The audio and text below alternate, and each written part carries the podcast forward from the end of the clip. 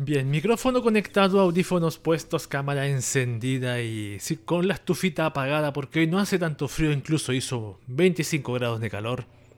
Aquí está Cube una vez más en su en el inicio o en un capítulo más del podcast de Cube, el noticiero otaku de los domingos o tu noticiero otaku de los domingos. Me gusta ese eslogan. Noticiero otaku de los domingos, noticiero otaku dominical de los domingos. Tengo todo cerrado, sí. Está todo normal, todo, pero todo. Iba a ser todo perfecto, igual que el, el YouTube ese. ¿Cómo están todos? Wakaba para todos. Aquí me presento, junto al lado de, de Kiryu Coco aquí, al ladito mío. Queda poquito para cumplir la meta de los seguidores. Sí, he, estado, he estado bastante flojo con el tema de los streaming. Ay, subir cosas a YouTube. Ni me pregunten porque no he subido Hace dos semanas que digo que voy a subir cosas y no lo hago. Y es algo que tengo pendiente. Este es el podcast de Cube, es un podcast que les trae noticias de tecnología, anime, internet, manga, Japón y también con las secciones nuevas que son VTubers y Idols. Idols. Voy a mostrar la, la mona que tengo aquí preparada. Ah, no, no está aquí. Está en la otra pantalla, está aquí. La voy a mostrar, la voy a mostrar. ¿Dónde está?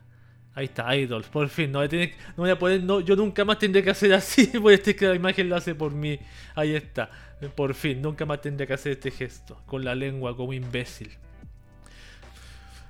Ah, maldición. Tal como comentaba, esta semana ha sido una semana de... Bueno, hace dos semanas que yo tengo una semana de flojera. Y esos son los detalles como que la, la costumbre de no hacer cosas se vuelve tan habitual. Por ejemplo, yo todos estos días he querido, como comenté antes que yo iba a hacer streaming de juego en la mañana y estos días ha sido una flojera inmensa levantarme de una cama calientita, con calientacamas y con el calor, la temperatura y con, frío afuera. Qué incómodo levantarse con frío afuera. Y me levanto tarde. Ya está, muchas gracias. Hola, bro, ¿cómo estás? ¿Qué tal tú? Ya está. Gracias por pasarte por acá. Mira, ya está, vino a informarse. Tengo que enviar el tweet. No he enviado el tweet. Y así, pues así de la flojera. Bueno, esta semana lo único que pasó que ha pasado espectacular. Ayer vinieron los técnicos a instalarme instalarme fibra óptica. Sí, tengo fibra óptica ahora. No tengo no más, no tengo más internet esa de cable coaxial. No tengo un pedazo de cable aquí. No de cable coaxial de 100 megas, que estaba bastante bueno. Yo no tenía ninguna queja de, la, empresa anterior de internet que tenía, que era claro. Ninguna queja, excepto unos pequeños detallitos, pero generalmente internet estaba así. Hacía streaming con esa misma internet 100 megas de bajada y era... Y eran 10 de subida, creo. 10 de subida. Y con esos 10 de subida se dice que puede hacer streaming en 1080, pero yo ya no hago streaming en 1080, comienzo hacia en 1080. Y ahora tengo tengo fibra óptica, la instalaban ayer. Son tengo tres, no es por por o sea, si usted tiene fibra de, perdón, tiene internet de, de 8 megas como yo tuve en un tiempo, te entiendo perfectamente.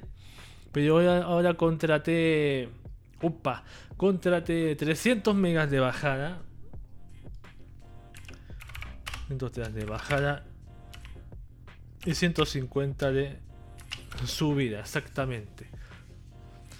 Y... Claro, yo nunca he tenido una internet con esa velocidad, jamás. Primera vez en mi Siempre he tenido internet. Ejemplo, antes tuve un mega, un mega cuando estaba, la primera vez que viví solo, un mega tenía. Yo vivo en Chile y ya está, en Santiago de Chile. Tenía un mega es que hay mucha gente como que tiene internet y puede estar muchos años con ese internet acostumbrándose. No es, no es habitual que haya gente que. Hay poca gente que hace eso. Yo creo que el 50% que tiene esa tendencia a cambiar el internet a uno más rápido, después cambiar a otro más rápido. Acá en Chile los 100 megas eran, eran, uh, era espectacular. Y claro, de un mega pasé a 2 creo, y después pasé a 8 a la otra casa donde vivía, que yo arrendaba, vivía en habitaciones que me arrendaban. Cuando llegué aquí contraté 100, hace dos años atrás, y ahora contraté 300. de fibra óptica aparte. Porque ahora recién hace un mes aquí, aquí, en, la, en mi calle, pasó fibra óptica de, de, cierta empresa de Chile que no voy a mencionar, ¿no? porque no me pagan por publicitarme. Me dieron un router nuevo que lo tengo ahí atrás, es un Huawei que tiene cuatro antenitas, es así. Cuatro antenitas, bien bonitas. Así que ahí está, lo he probado ayer, lo probé acá en el teléfono y está todo Voy a enviar el tweet, se me olvidó. Eh, ya. Y hasta ahora está absolutamente conforme. Hice los tests, hice las pruebas. Las pruebas de velocidad delante de mis ojos hicieron los, técnicos y, todo funciona perfecto. Funciona deluxe. Funciona deluxe. Funciona bien. Ninguna queja hasta ahora. No debería tener queja hasta ahora porque se supone que esta, la fibra óptica es la, es la más. Oh, me mandé una un cagazo aquí. Con el tweet. Perdón, voy a echar un vistazo. A ver, se pueden. Ah, no se pueden editar los tweets, qué mierda. Ah, pero lo bueno es que está el link acá, pues. Bueno, espero que, que funcione el. El link, pues. Ya no importa. En todo caso, ya lo más. La, la gente que viene aquí a informarse ya me conocen. Los que ven esto y así tengo esa internet hoy. Así que hoy estoy así. Voy a enviar el emote. Hoy me siento así frente a mi computador. Así como un, gato con lentes. Como un cube con, lentes. No tengo lentes oscuros aquí para ponérmelo. Yo en un futuro quiero comprarme unos lentes. Que vi. No sé si mostrarlo acá. Lo voy a mostrar aquí. Espérenme un momento, déjenme Incluso los pensaba armarlos en vivo y en directo. Eh, tiene que ser un proyecto de robótica. Aquí está. No sé si estará. Son unos lentes que tienen luz. Es una idea que se me ocurrió comprar ese kit y armarlo acá. No puedo hacer clic en robótica. ¿Por qué? Aquí estamos, robótica. Ah, robótica. Kits de electrónica, esto el de los lentes? Aquí está el de los lentes, lo voy a mostrar ahora. A ver, ese. Este es el que decía yo. ¿Imaginas a mí con esos lentes? no, yo lo armaría, yo lo compraría y lo armaría aquí en vivo. Me gustaría comprarlo por eso. Son caros. Tienen un precio. ¿Ah, no? 17 mil pesos. Oh, tan baratísimo. Cada vez tienen luces que dan vuelta. Ahí está el ejemplo. Igual me gustaría tener, ponérmelo acá. De ver, sí, tan genial, están así como, como, como, un look. Como un look mío. Me gustaría como. es tan baratísimo. Yo juro que los vi como a 5 veces más caro. Lo voy a dejar. Lo voy a dejar ahí. Lo voy a dejar ahí en un rinconcito. En un rinconcito. Así que ya. Eh, ya. Vamos a tomar una pausita de un minuto, dos minutos. Para saludar a la gente del chat. ¿Hay alguien en el chat? Sí, hay gente en el chat, ahora sí. ¿O es un bot? ¿Es un bot? Ya está, es un bot, lo descubrimos. ¿Cuántos son dólares? Son... A ver, voy a hacer la pausita primero y vuelvo en un minuto. Voy a sacar la cuenta. Bien. Vamos a empezar entonces de una vez por todas con las noticias de tecnología. Siempre la tecnología primero, la, el tema tecnológico primero, primero que todo. Desde las noticias de la semana pasada vamos a ver qué, qué ha pasado con Zuckerberg, Facebook, con Jack Dorsey, con Bill Gates. ¿Seguirá ganando tanto dinero Bill Gates? Bien. Facebook permitirá llamar a amigos directamente desde la aplicación. Una nueva actualización de Facebook estaría en camino. Imagínate, ya no dependerían del típico contactos para llamar. A ver. A ver, dice... Según un informe de Fox Business, la compañía planea habilitar pronto tanto las llamadas de voz como las de video en su aplicación principal de Facebook, para que los usuarios puedan llamar directamente a sus amigos sin tener que cambiar de aplicación. La nueva función ya se está probando en un número selecto de usuarios, afirma el informe. No está claro sobre qué base se está eligiendo a estas personas para participar en la prueba, pero está claro que Facebook se toma en serio la nueva incorporación. Antes de que apareciera Messenger hace 6 años en 2014, llamar y chatear desde la aplicación de Facebook no era algo nuevo o innovador porque era el propósito de la aplicación original. Sin embargo, a medida que crecía en popularidad, Mark Zuckerberg, el CEO de la compañía, Facebook, anunció que creía que era mejor separar las dos aplicaciones, enfocándose cada una en su propia tarea distinta. Facebook para mostrar un servicio de noticias y Messenger para chatear y llamar. Lo cual en mi opinión deberían ser una, una. Ya no se podía, no sé. Yo no tengo la, la app de Facebook acá. Incluso la. Los rastros, el rastro de Facebook de este teléfono lo eliminé cuando lo compré. No creo tenerla. ¿Sería muy en un futuro? En un futuro tener la app de Facebook en mi teléfono para comunicarme con amigos si tuviera amigos. Por eso, por eso digo, en un futuro. ¿No te gusta Facebook? No me gusta mucho Facebook por sus prácticas con los datos, por ese tema. Y ese tema lo venimos escuchando desde antes del 2010 en la televisión, en ciertos programas de televisión. Pero lo utilizo muy poco. Utilizo muy poco generalmente contacto con familiares que están lejanos o personas lejanas para cosas importantes. Yo soy creador de contenidos de Facebook, ¿bien? Genial, le sacas provecho, dinero publicidad, perfecto, ya está. Me acuerdo de, ese meme de, Rusia que dice, ya está, con ya está. Así pues. Entonces, en un futuro, si tengo Facebook, puedo llamar ahí mismo a mis amigos de Facebook. Mira, mira. Cada día como el, el pulpo expandiendo sus tentáculos un poco más allá. Es horrible. Ah, sí, no, no sé si te comprendo, pero te entiendo un poco. Vamos con la siguiente noticia. WhatsApp eliminará los estados. Esto es lo que tendrá la nueva actualización. Vamos a echarle una mirada. Según WA Beta Info, esta nueva característica está en desarrollo y fue visto en el código de la última versión beta de Android 2.21.17.5 de la aplicación. ¿Cuál característica no la leí? Ah. Esta actualización le permitirá a los usuarios ver sus estados desde la foto de perfil de cada contacto que tenga esa persona. A ver. ¿Y por qué se eliminará los estados el titular?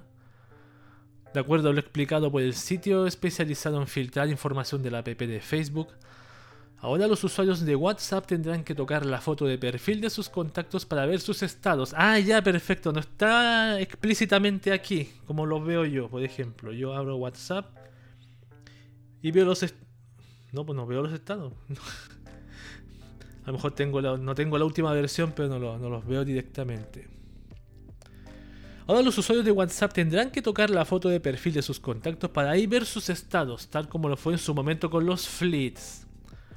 De momento se desconoce si el apartado de estados se eliminaría completamente o si se añadiría, añadirá una parte. Es como que se entre comillas, va a estar disponible solamente en ese. Como en Instagram, no sé, no tengo Instagram tampoco y debería tener Instagram. Gracias por el recordatorio. Claro, como, como dices tú exactamente. Y otra de WhatsApp que hay aquí, nueva actualización transforma el color tradicional de sus diseños. Ahora la plataforma de mensajería instantánea propiedad de Facebook, WhatsApp, añadió un cambio en los colores de su interfaz para su nueva actualización. Los usuarios del programa beta ya notaron este cambio realizado por la plataforma que todavía sigue en modo de prueba. Hugo San, bienvenido al podcast, ¿qué tal? Buenas por venir de nuevo, fue un gusto estar contigo la semana pasada, la pasamos de lujo informándonos, así que bienvenido de vuelta. De acuerdo con los reportes de los usuarios tester, los colores de WhatsApp en la nueva versión 2.21.18.1 beta se renueva su paleta de colores a unos tonos más claros. Esta transformación también involucra los iconos de audio hasta las burbujas de chats o los carteles de información sobre la fecha de un chat. Yo no tengo esto en WhatsApp. Ah, ¿me van a cambiar el verde? ¿El verde de WhatsApp se va a ir? Para desaparecer. Por su parte, el modo oscuro sufrió un mínimo cambio poco notable al mantener la escala de los grises. Otros cambios que llegan en esta versión beta es que se vuelve a mostrar la fecha de creación de un grupo y que en el recuadro de escritura, en vez de poner escribe un mensaje, simplemente pone mensaje. Ahí, bien resumido. Bien, bien. Lo malo es que aquí no hay una, una captura de pantalla de eso, me gustaría verlo. Como yo no tengo la última versión de WhatsApp, Última noticia de WhatsApp, ahora sí que sí. WhatsApp se pondrá como Instagram con reacciones a mensajes. A ver. Mm, los amigos de WA Beta Info, que es una página que menciona las últimas cambios en el código que tiene que ver con WhatsApp. Acaban como las cosas que van a suceder a futuro. Cambio de color verde fuerte a verde más clarito. Sí, eso yo creo que es lo que dices tú acaban de revelar que la plataforma estaría preparando todo para iniciar con la prueba de una nueva función para los chats. En donde ahora, además de poder contestar cada chat mediante un emoji, un GIF, una videollamada o hasta vaya texto, sería posible hacer un par de taps para mandar una reacción rápida.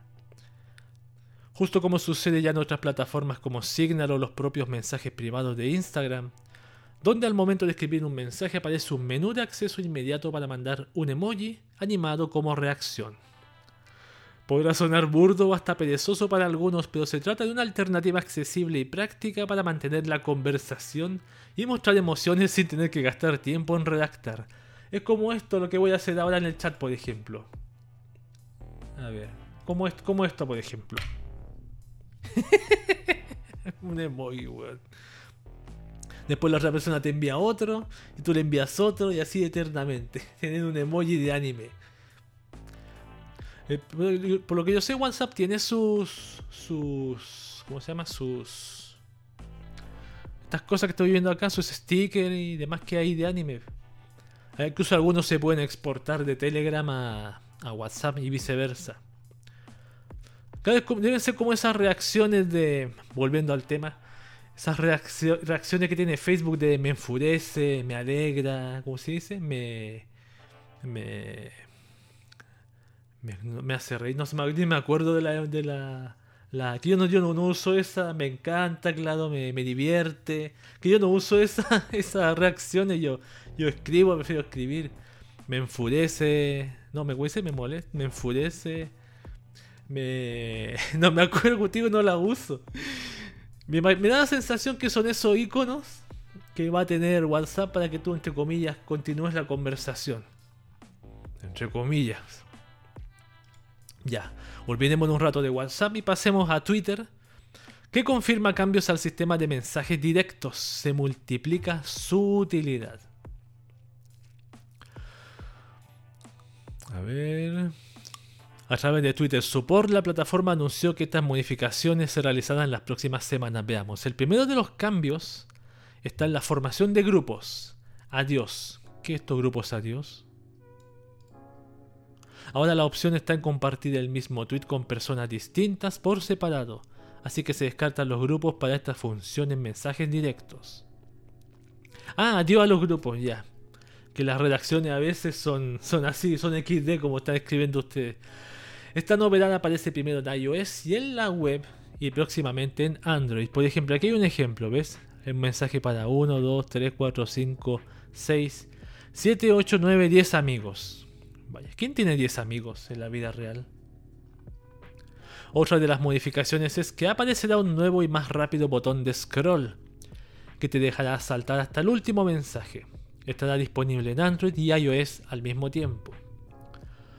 Cuando reaccionas automáticamente a un mensaje podrás hacerlo con doble tap o presionando el botón. Allí aparece la opción agregar reacción desde el menú y escogerás cuál emoji asignar a la reacción. Maldición, otra vez emoji. me alegra, me enfurece. me encanta. Se encontrará disponible solo para iOS inicialmente y la última modificación final solo para iOS. Inicialmente la búsqueda de una conversación por fecha, agrupándolo de esa forma. De acuerdo con Twitter, la meta es reducir el desorden de la marca de tiempo. La plataforma de Jack Dorsey aún no indica cuándo se realizarán estas modificaciones, pero lo positivo es que cuentan con el visto bueno tras estar en periodo de prueba. Así con los cambios. Y también parece que se van a poder mandar emojis por mensajes directos para continuar la conversación como lo leímos recién con WhatsApp. Yo solo uno, como siempre los de los conejillos. Los de iOS conejillos, de Indias. No creo que sea porque sean mayoría. No creo que la mayoría de la gente use, use de iOS tenga más Twitter que los de Android. No tengo idea. Estudiante se hizo un tatuaje del QR de su pase de vacuna de COVID-19 funciona con escáner, escáneres. A ver, veamos esto. Esto debía tirarlo para otra sección, no para esta. Igual lo voy a leer. A ver. A ver, ¿dónde empieza la noticia?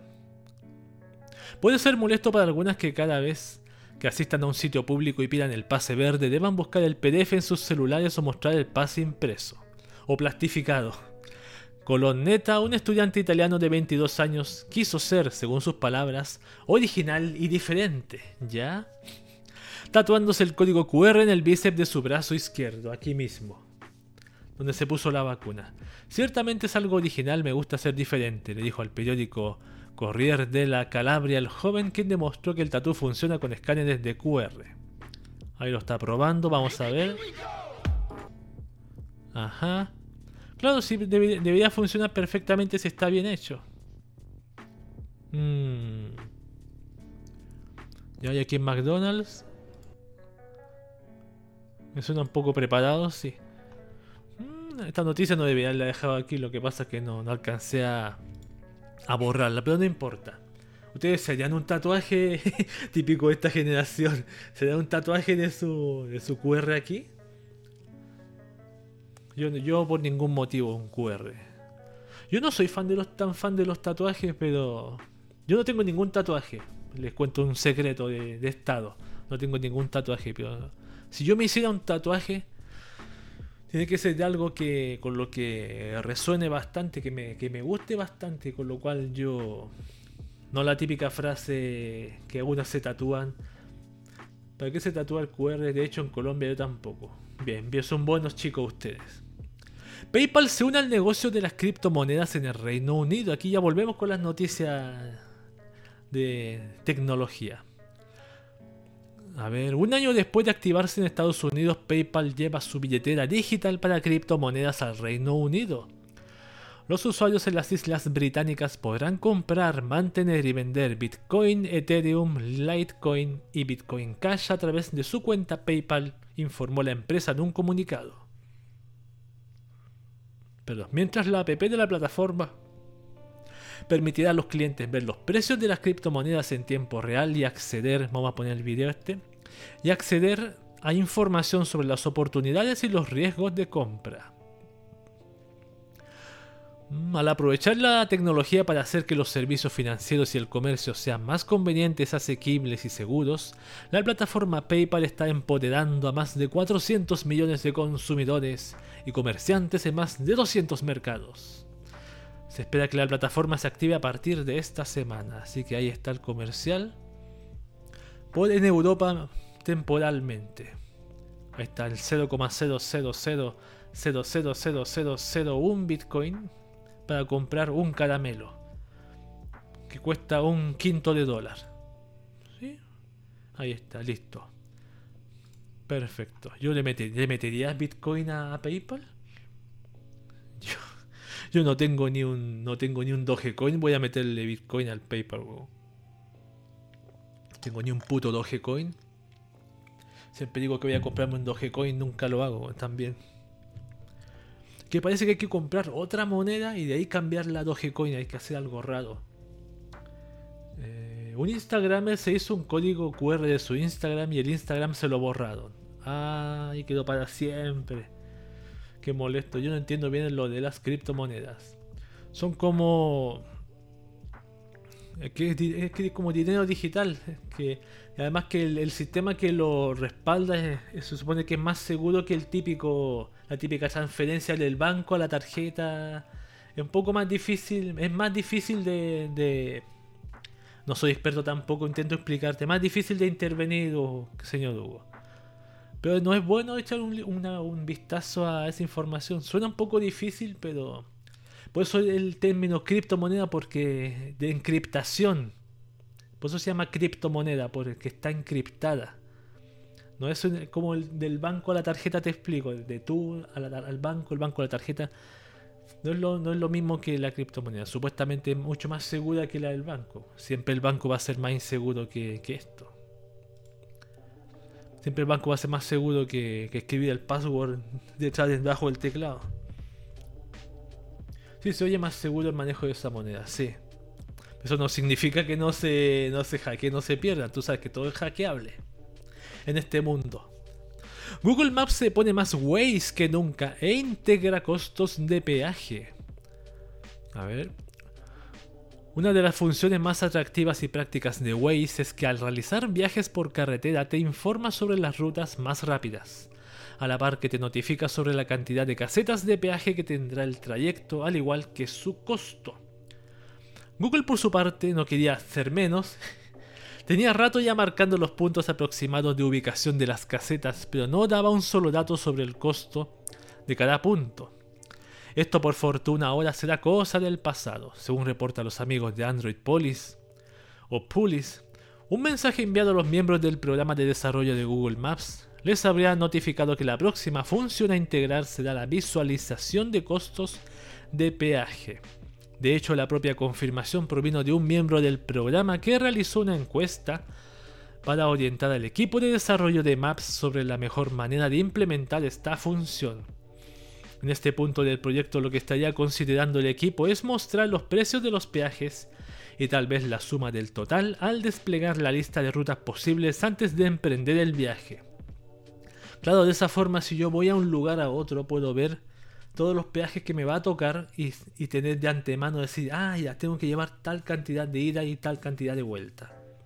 A mí si me ocurre me serviría en ese caso, por ejemplo, como aparece en el ejemplo acá. Toll, significa que... Yo leí trolls. toll significa que... Me imagino que significa peaje. Toll, la palabra en inglés que aparece aquí. Eso está genial. La ruta ya lo hacía y hasta el tráfico solo faltaba el costo de las casetas. Yes. Una mala configuración en portal de Microsoft expuso casi 38 millones de registros médicos. Wow, información de pacientes de COVID. Casi 38 millones de registros médicos en Internet, incluyendo de vacunación contra el COVID-19, quedaron expuestos. La causa, un error de configuración en un portal de Microsoft, el Power Apps. Este portal sirve como plataforma de desarrollo para la creación de aplicaciones web o móviles de uso externo. Entre las compañías afectadas están American Airlines, Ford, JB Hunt y el Departamento de Salud de Maryland. Tampoco se salvaron la Autoridad Municipal de Transporte de la ciudad de Nueva York, así como las escuelas públicas, de acuerdo con Wired. Weón, las escuelas públicas, weón. O sea, la empresa aquí, acá y las escuelas públicas, que son miles, son miles de personas. Debido a la forma en que funciona el producto de portales de Power Apps, es muy fácil hallar los datos expuestos, señaló Greg Pollock, vicepresidente de investigación cibernética de UPG Guard. Descubrimos que había toneladas de datos expuestos. Era salvaje, recalcó el ejecutivo. Era savage. Alguien estará despedido, sí. F por el. Por el. No, por no sé quién, por quién cometió el error. Hay F en el chat por quién cometió el error. que va a estar. Va a pasar septiembre sin trabajo. vamos con la siguiente mejor. Que vamos la mitad más o menos de las noticias porque junté unas 15 creo. Instagram eliminaría el swipe up. Creo que, este es el swipe up. Y lo reemplazaría por links en las historias. Adiós al desliz. Al dios. Perdón. Adiós al desliza hacia arriba en Instagram. Me parece trabalenguas. Como parte de una próxima actualización, Instagram eliminaría el desliza hacia arriba y lo reemplazaría por una opción de escribir enlaces en las historias sobre etiquetas. Hace dos meses aproximadamente, Instagram reveló que estarían probando la opción de que los usuarios puedan publicar en sus historias links sobre una etiqueta o sticker. Eran solo algunas pruebas antes de decidir si ejecutar el reemplazo o no del swipe up. y parece que llegará más pronto que tarde a la aplicación. El youtuber Sam Sheffer, quien fue quien confirmó los detalles de la próxima actualización de la app, luego de recibir un mensaje por parte de Instagram en el que le informaron sobre el cambio. a la suerte de algunas personas que la misma app te informa personalmente del cambio. A partir del 30 de agosto los enlaces deslizantes desaparecerán. Para agregar un enlace a su historia, use la nueva etiqueta de enlace, indicaba el reporte de la red social. Mm. El nuevo link en las historias reemplazará el swipe up, es decir, que la opción del gesto de desliza hacia arriba, este, será eliminada de la red social. En cierto modo, no es una mala ya, esto es opinión de la persona que escribe, pero lo que no me queda claro, ¿cuáles son los links? ¿Se refiere a esto? Location, mention, hashtag, quiz, link, poll, music questions, donation. Hmm. No sé si será mejor o peor, no lo sé. Luce como más rudimentario, como más antiguo. Se ve esos enlaces como widgets. Sí, perfectamente. Que eso es lo, que me lo que no puedo evitar pensar. Son como. Como widgets. ¿Facilitará la, el, a la gente de Instagram ese cambio? Buena pregunta. Con el tiempo se va a resolver esa pregunta. Microsoft Azure o Azure, no sé cómo se dice. Una falla en el servicio comprometió datos de Coca-Cola y ExxonMobil, otra vez Microsoft de nuevo.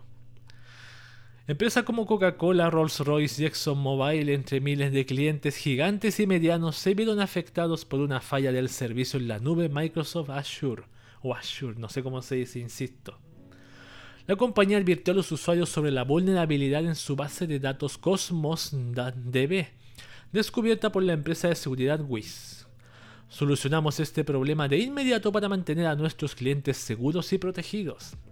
Agradecemos a los investigadores de seguridad por trabajar bajo la divulgación coordinada de vulnerabilidades, señaló Microsoft a Reuters en un correo. No tenemos indicios de que entidades externas fuera del investigador tuvieran acceso a la clave principal de lectura y escritura, subrayó la compañía. O sea, en resumen, dijeron, no tengo pruebas, pero tampoco dudas. No tengo pruebas ni tampoco dudas. Te lleva directo a la QPP, a la APP. ¿El gesto hacia arriba estás hablando? No sé de qué está hablando, creo que es de ese tema. Me imagino que es de eso. Windows, otra vez Windows. Bueno, Microsoft Windows es lo mismo.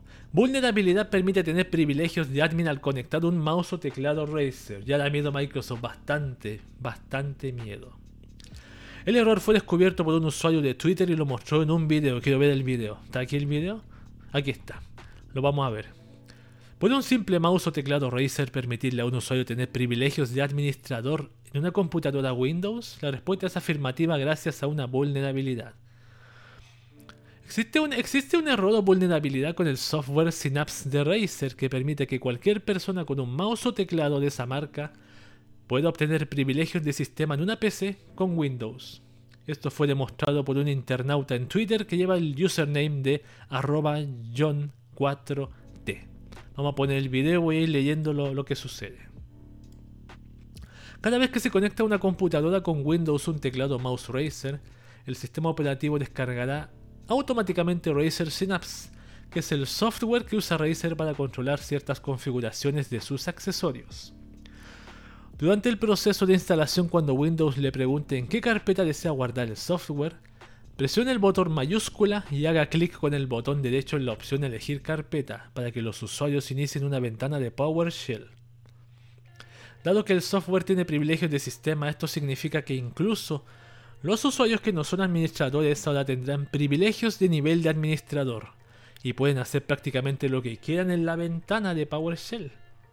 Dicho esto, este exploit depende de que los usuarios tengan acceso físico a la computadora y también tengan un mouse o teclado Razer con ellos. Puede ser con un mouse Razer o con un teclado Razer por lo que leo acá. Así que aquí está el video. Podemos ver que está... No vamos a verlo completo obviamente, pero es cortito. Está haciendo el proceso del, de la prueba del exploit. Ahí está. Autorización del sistema, weón. Pero qué fácil. Pero qué fácil, weón.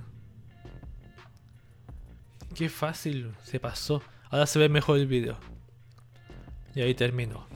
Yo tengo un mouse racer, aquí lo tengo. no sé si se ve, no se ve parece. No se ve.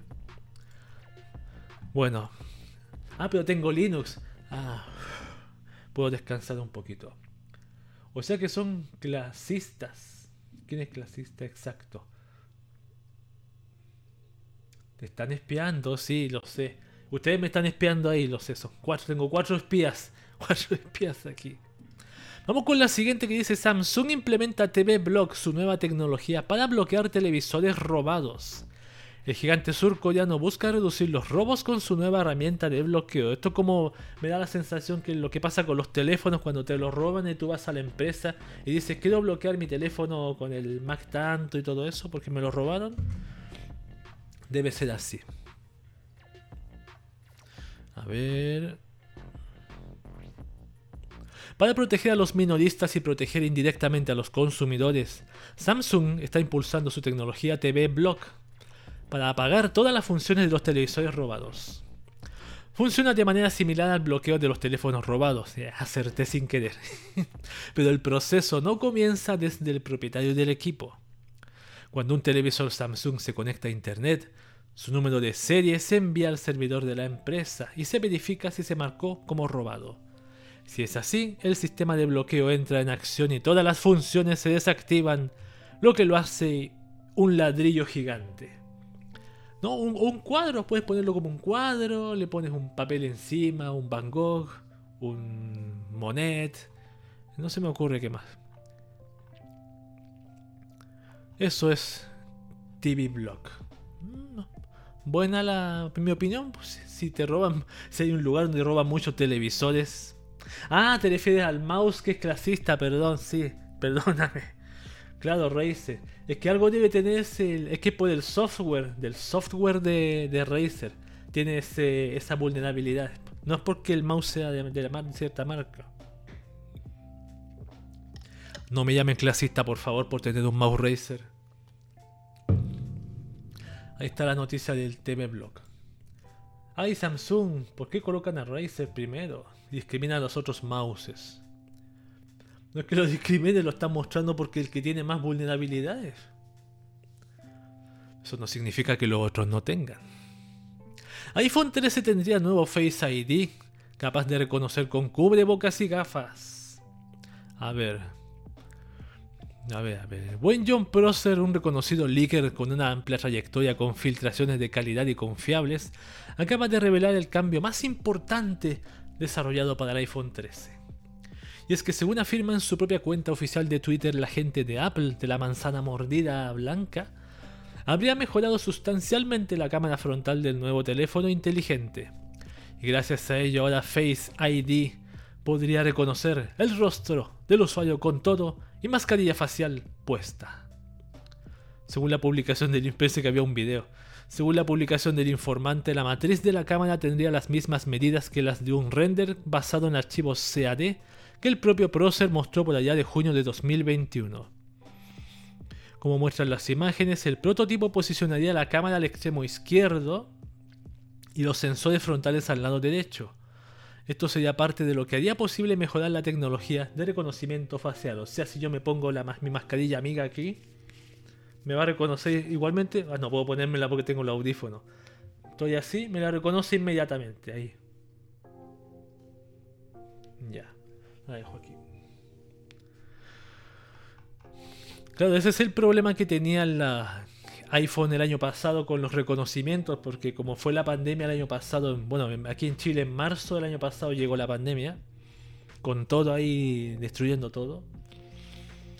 Claro, si te querías reconocer y tenías la mascarilla tapada, te faltaban datos, información para desbloquear el teléfono. ¿Por qué no lo aceptan que el Face ID no sirve? Hay videos en donde hay una persona, mujer, me acuerdo, mostraba que su hija usaba su teléfono y, reconocía el rostro y lo podía desbloquear.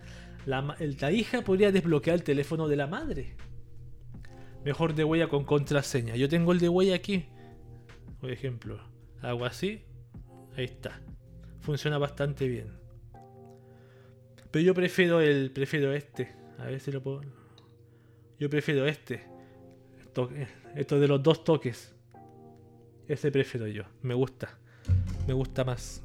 En vez de usar tanto el botón, porque a veces nos falta que el botón de encendido y apagado a la larga, como que se, se muere y después no puede encender el teléfono ni apagarlo. Eso es un pro tip.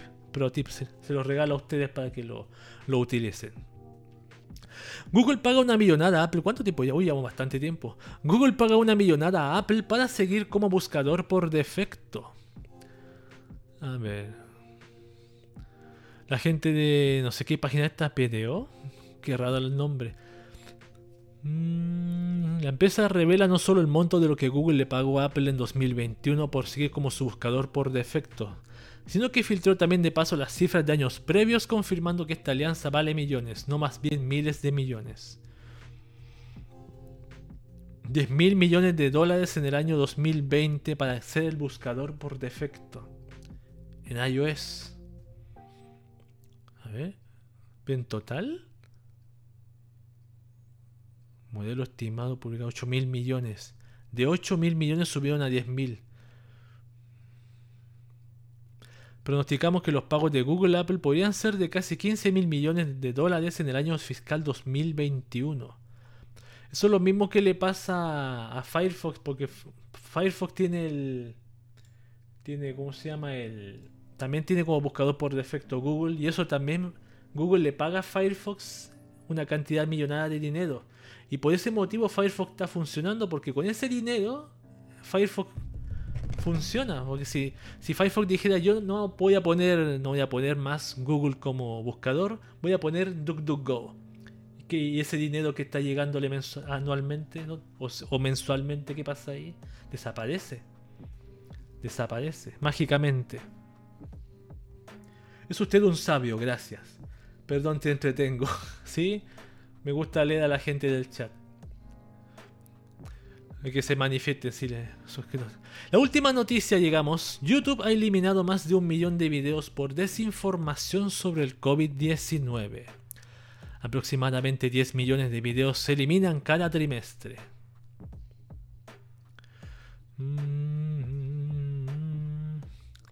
La plataforma elimina activamente el contenido que viola sus pautas de la comunidad, revelando que aproximadamente 10 millones de videos se eliminan cada trimestre y la mayoría de estos videos ni siquiera alcanzan las 10 reproducciones. El director de productos de YouTube dijo que de los miles de millones de videos que están presentes en la plataforma, solo entre el 0,16 y el 0,18%, no sé por qué hablo como argentino, violan sus políticas. no sé por qué hablas medio puede hablar así. Bueno, que si ni siquiera los billones, los, los millones, ni siquiera los videos tienen 10 visitas y ya son eliminados. No si YouTube hace rato que ya está. Hace unos años atrás que ya está cortando cabeza con todo este tipo de temas, conspiraciones de armas de guerra, guerras mundiales. Si te gustan las, guerras mundiales, no puedes hablar de ese tema en, en YouTube, te eliminan el canal.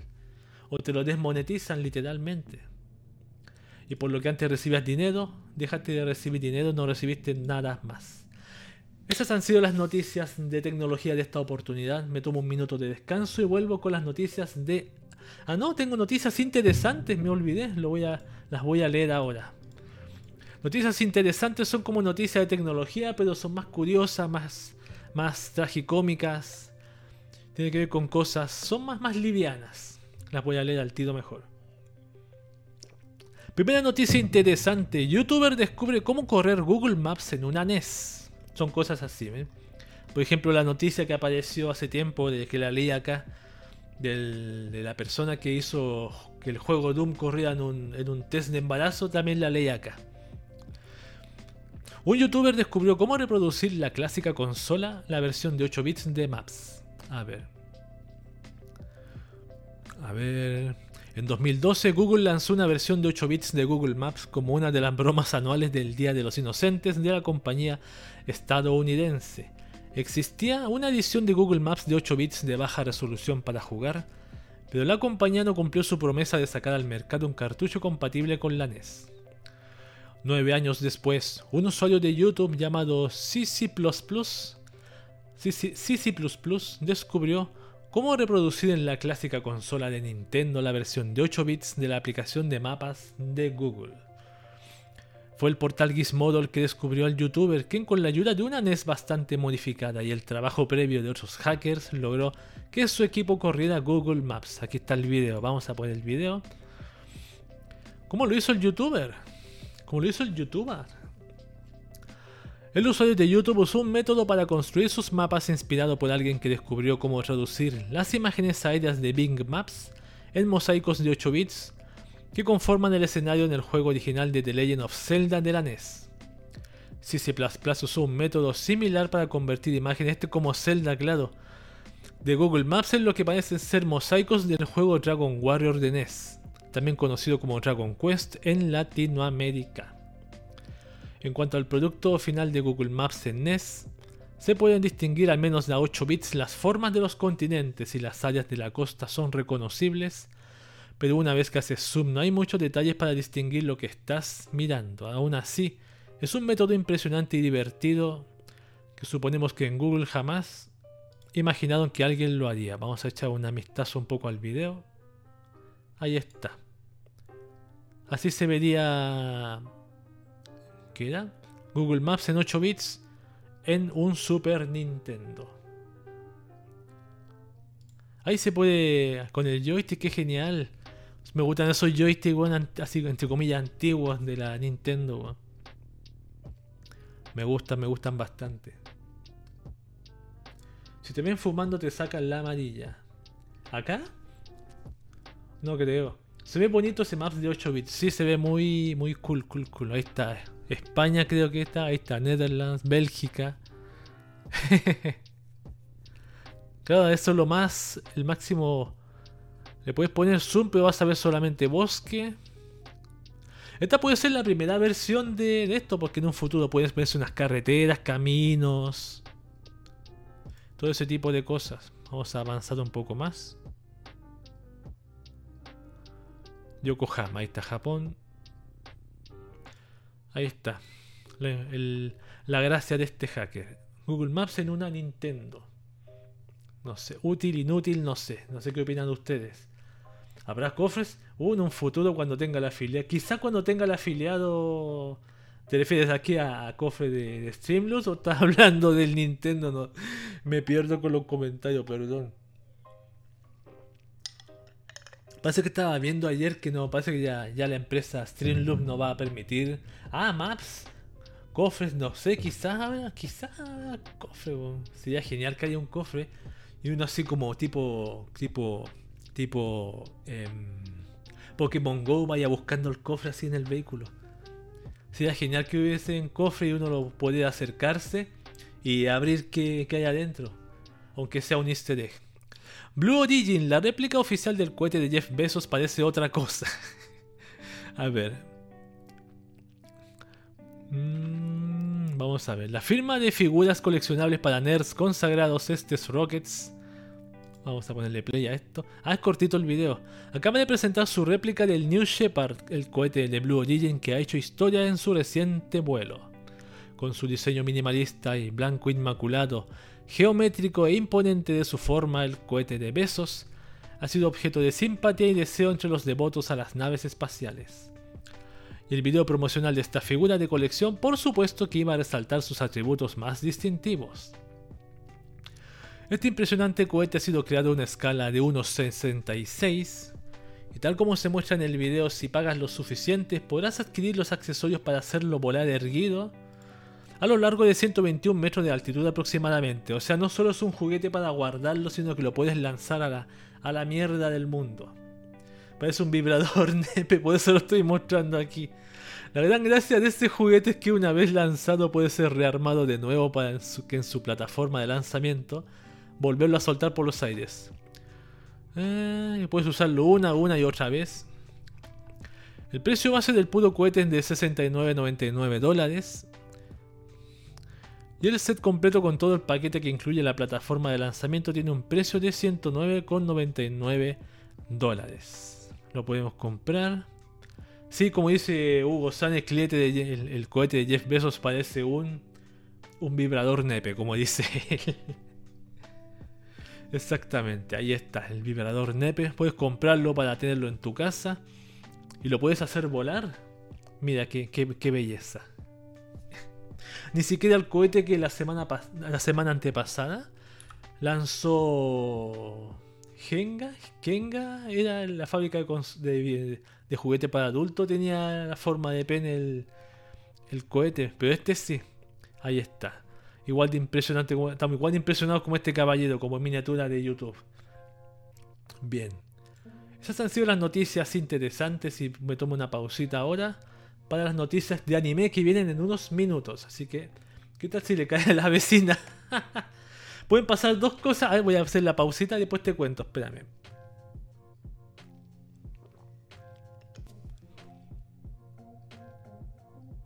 Bien, estamos de regreso acá en el podcast de Cube, su noticiero informativo otaku de los domingos. Me gustó ese eslogan. Lo... En México se aplica, por supuesto. Me gustó ese eslogan del noticiero otaku de los domingos, lo tengo ahí puesto. Con las noticias de anime. No tengo nada. Tengo, una... tengo algo de anime aquí para mostrar. Noticias de anime. Ahí está un Pichu. En juguito de Pichu. Bien bueno. Primera noticia de anime, como siempre las noticias de anime, primero leo estrenos de anime de la temporada que viene siguiente, en este caso octubre 2021, que vendría siendo otoño en Japón. Porque estamos en verano en Japón, otoño 2021. Y este anime es Yuki Yuna is a Hero, deja un nuevo trailer y pone fecha a su estreno. Se va a estrenar el 1 de octubre.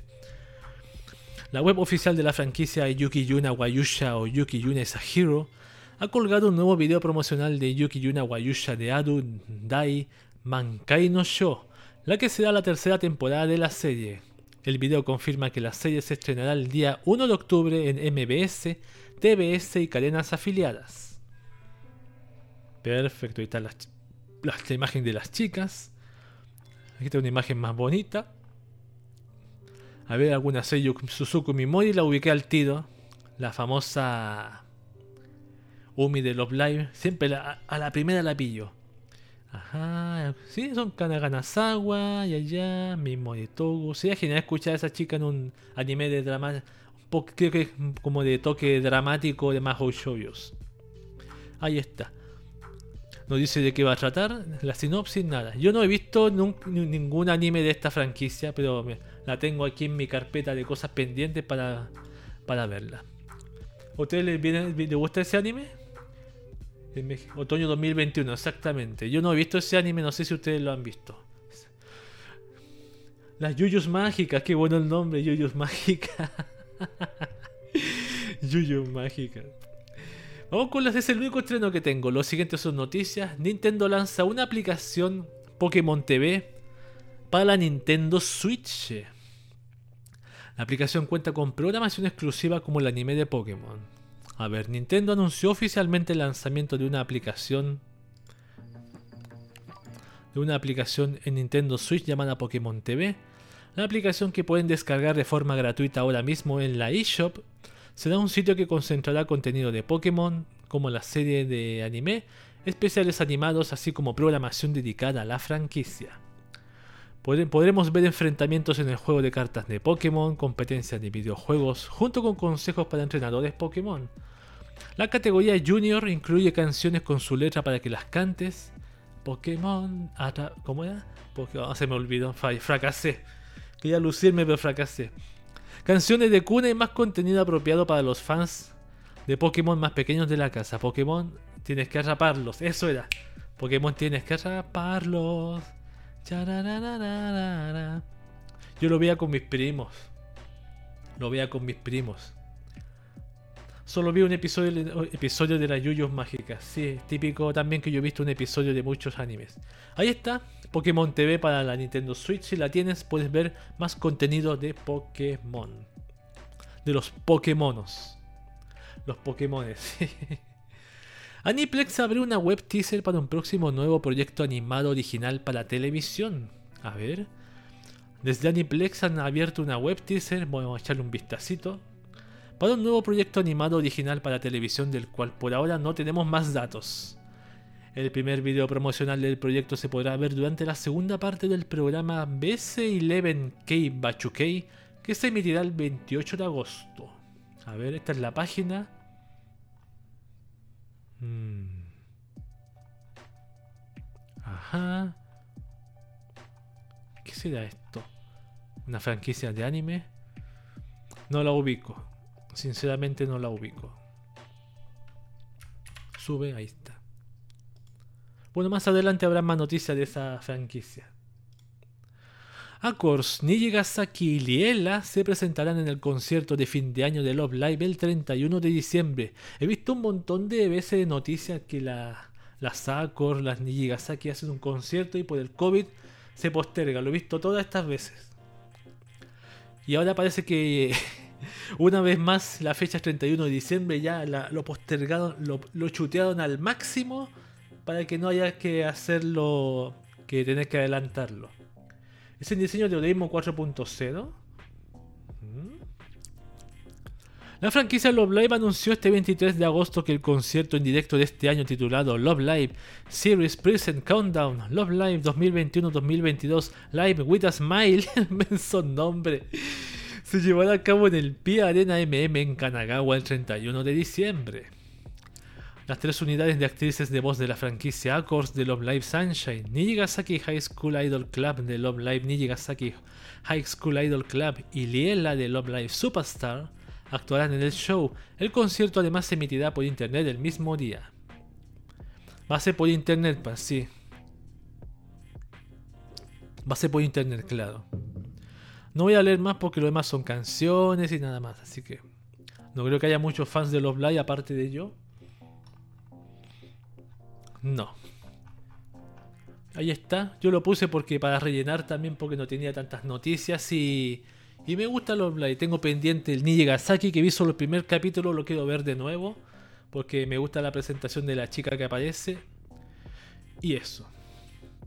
Andan comentando que las causas de los retrasos del live es porque las sellos les están entrando la ansiedad. Interesante, no tenía idea de ese comentario, caballero, don Hugo. Ansiedad, pero se supone que ellas practican montón para los conciertos. Yo he visto, hay videos donde se les ve ensayando. Em, que ensayan primero en un recinto cerrado, después ensayan en el estadio pero que les dé ansiedad, no sé por qué. No sé, se da por el COVID, se da por. No lo sé, yo no sabía esa información, pero.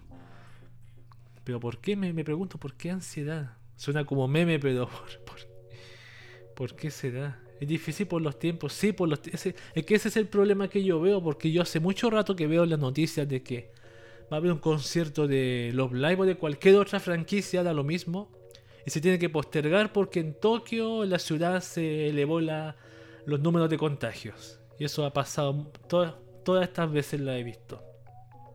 Del año pasado, creo. La última noticia de anime que tengo aquí, las tiendas físicas y cafés de Pokémon cierran en todo Japón para combatir el COVID-19, lo mismo que te estaba hablando recién. El nuevo estado de emergencia concluirá el 12 de septiembre si bajan los casos. Eso mismo, los estados de emergencia por estado de emergencia no puedes hacer conciertos. El sitio web Pokémon Center anunció hoy que a partir del 28 de agosto todos los establecimientos físicos de la franquicia en Japón, como los centros Pokémon, Pokémon Café, Pikachu Suites y Pokémon Store, cerrarán sus puertas por el nuevo estado de emergencia para combatir el aumento de casos de COVID-19 en específico de la variante Delta. Aparte que dicen que la variante Delta es mucho más contagiosa, Puede ser la ansiedad por lo que tú dices. Hay un, punto para ti. Ponle el dato. Ahí. Anteriormente las tiendas cerraron cuando el gobierno lo solicitó en el primer estado de emergencia. Pero desde entonces el gobierno central y de las prefecturas no han solicitado de forma estricta los cierres con algunas áreas, conservando las tiendas por departamentos abiertas durante la semana pero cerrando temprano. Se expanden a Hokkaido, Miyagi, Gifu, Aichi, Mieshi, Aokayama, Hiroshima, otra prefectura Tokio Ibaraki. Son un montón. Una tonelada, La emergencia concluirá el 12 de septiembre si los indicadores han bajado. ¿Qué eso? Si los indicadores han bajado solamente.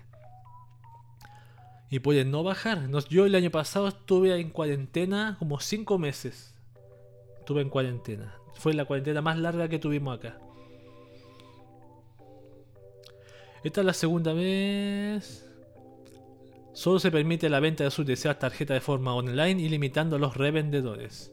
Claro, porque nos faltan los revendedores que compran que compran mucho una carta y, te la venden más cara, lamentablemente. Me tomo una pausita porque este, este, ha sido el fin de las noticias de anime. Sí, son muy pocas las he tenido, disculpen, porque no, no vi más.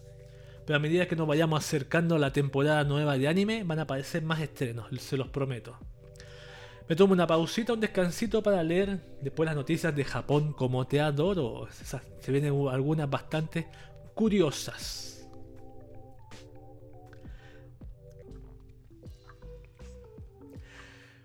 Ya, hemos regresado acá en el podcast de Cube con la sección noticias de Japón como te adoro. Noticias de Japón, de la cultura. Todos, todos pensamos en Japón y decimos qué genial debe ser ir a Japón. Qué genial debe ser estar en Akihabara, en el cruce comprar anime, todo. Los japoneses son súper limpios. Pero hay cositas de Japón, como estas que vamos a leer acá, que te hacen pensarlo, cuestionarlo un poco. te hacen pensarlo un poquito. Gracias Hugo San ya llegó con su café de zona roja, con su café de, de Starbucks. Así que vamos a empezar a leer las noticias. Japón. Arrestan a un hombre por arrojar porquería sobre una estudiante de instituto. Guau. ¿Qué, ¿Cómo es esto, weón? El portal de Sankei News reportó que la comisaría de Suita del departamento de policía de la prefectura de Osaka en Japón detuvo a un trabajador de una residencia de ancianos de 24 años en el barrio de Higashi... Pero... que largo el nombre. Higashi Yodogawa. Ah, lo hice. Ciudad de Osaka, como sospechoso de agresión y destrucción de la propiedad por verter excrementos sobre una chica de instituto que no conocía en la calle. En su reporte la policía señaló que el sujeto admitió que almacenó sus heces en un envase plástico y que tiene una aversión severa hacia las mujeres. El sospechoso fue detenido sobre las 20:40 horas del pasado 29 de julio en una calle de la ciudad de Suita. Al parecer se acercó por detrás a un estudiante de 17 años que cursaba el tercer grado de instituto y le ensució la mochila y los pantalones arrojándole porquería, arrojándole mierda. El hombre trabajaba en una residencia de ancianos cercana al lugar de los hechos y se cree que se, que se escabulló durante un descanso para realizar su desagradable fechoría. Sin embargo, los hechos fueron captados por las cámaras de seguridad de los alrededores. Cuando la policía revisó su residencia, se incautó una botella de plástico que contenía lo que parecía ser heces y orina. O sea, el tipo está. Cabe señalar que el portal KT, perdón, KTB Corta News complementó la declaración de los hechos escribiendo: El hombre admitió los cargos y señaló durante el interrogatorio. Me divorcié el año pasado y tenía un sentimiento de odio hacia las mujeres en general. El hombre también mencionó que había estado bajo mucho estrés en el trabajo y la policía ya investiga si cometió delitos adicionales. Wow, es como esas personas que tienen demencia, demencia senil o demencia prefrontal, te, cree una persona así porque es, entendible. Él no sabe lo que está haciendo, pero una persona, entre comillas, normal de 24... ¿De cuánto año era? De 24. ¿Y se le murió la esposa? Ah, no, se divorció, perdón, se divorció. Bueno, por algo debió haber sido. Qué asco, viejo cochino. no, no era un viejo, era un trabajador de 24 años. Yo también me confundí, pensé que era un anciano que arrojaba cosas. Bueno, Japón lo va a tener un buen tiempo ahí encerrado. Porque las leyes de Japón son así, son. Japón, otra noticia. 37% de las empresas hacen que sus empleados hagan horas extras ilegales. Uh. A ver. Durante el año fiscal 2020, que se extendió aproximadamente de abril 2020 a marzo 2021, el Ministerio de Salud, Trabajo y Bienestar del gobierno japonés realizó 24.042 inspecciones in situ en los lugares de trabajo en busca de la realización de horas extraordinarias indebidas y las encontró en 8.904 establecimientos, el 37% de ellos. Estas infracciones consistían en que los empleados hacían horas extraordinarias sin un acuerdo laboral adecuado que cubriera esta práctica o en que la cantidad de horas extraordinarias superaba los límites especificados en el acuerdo. De los 8.904 establecimientos en los que se produjeron infracciones, el ministerio confirmó casos de trabajadores que hacían más de 80 horas extraordinarias en un solo mes. ¡Wow! En 2.982 de ellos, el 12,4% de los establecimientos.